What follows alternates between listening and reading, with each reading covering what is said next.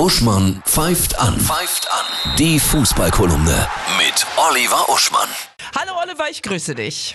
Hallo Annette. In der Liga wird's wieder richtig kernig, ne? Die Jungs hauen gute Sprüche raus. Pal Dardai, den hattest du zuletzt sehr gelobt, der neue Cheftrainer von Hertha BSC. Hat auch kernig geschossen. Ja, ich hatte gesagt, das ist ja so ein Herzenstyp. Das dritte Mal in Berlin. Er hat einen kleinen Skandal die Woche gehabt, weil er zu einem Spieler beim Auslaufen wohl gesagt hat, geh weg, verpiss dich. Natürlich nicht in diesem Tonfall, sondern wahrscheinlich, man hat so ein bisschen bei auf einer Handyaufnahme gehört, im Fußballer-Tonfall. Geh weg, verpiss dich! Jetzt habe ich oft Diskussionen, auch mit meiner Schwiegermutter. Die mag das alles nicht. Aber ich sag mal so, dieses, dieses Rustikale im Fußball fühle ich mich genauso aufgehoben wie bei Rustikalem auf der Baustelle, beim Thrash-Metal-Konzert oder in anderen Feldern herzlicher Männlichkeit, weil wahrscheinlich werden die sich ja noch am selben Tag vertragen. Während beispielsweise in, in, in Serien über die alte Königszeit wie Tudors immer sehr, sehr höflich und formvollendet gesprochen wird, bevor jemand geköpft wird. Und dann ist mir sowas doch lieber. Ja, absolut. Das ist total männlich, oder? Erstmal kurz anmucken und dann hinterher sich in den Arm nehmen und ein Bierchen trinken, oder? Ja, ich bin, ja, ich bin gespannt von wegen Bierchen trinken, Bier, Altbierchen trinken, sagen wir mal.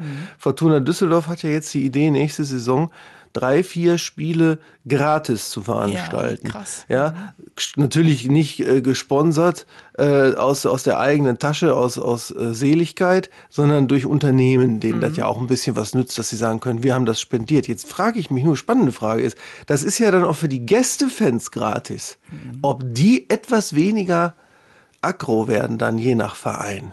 Das ist wäre spannend zu beobachten, wenn du was Ja. geschenkt kriegst, ne? ob, du, ob du dann das Stadion etwas weniger auseinander nimmst, ein paar Schrauben mehr in die Sitze lässt.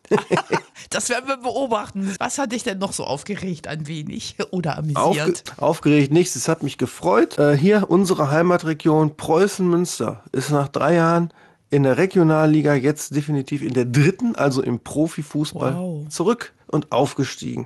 Erste Entscheidung der Saison. Der Spieler der Woche. Timo Horn vom 1. FC Köln, der Torwart, der ist 29 Jahre alt und war 21 Jahre beim 1. FC Köln. Ja, mit dem neunten Lebensjahr erste Mal in der Mannschaft da wohl gespielt, verlässt jetzt Köln, weil er einfach seinen Stammplatz im Tor verloren hat und er sagt, so sehr ich meine Heimat und den FC liebe, ich will spielen. Mal gucken, wer ihn kauft, aber das ist natürlich eine Story. Und das Spiel der Woche. Ja, das ist ein, einfach ein Paar von Spielen, die beiden.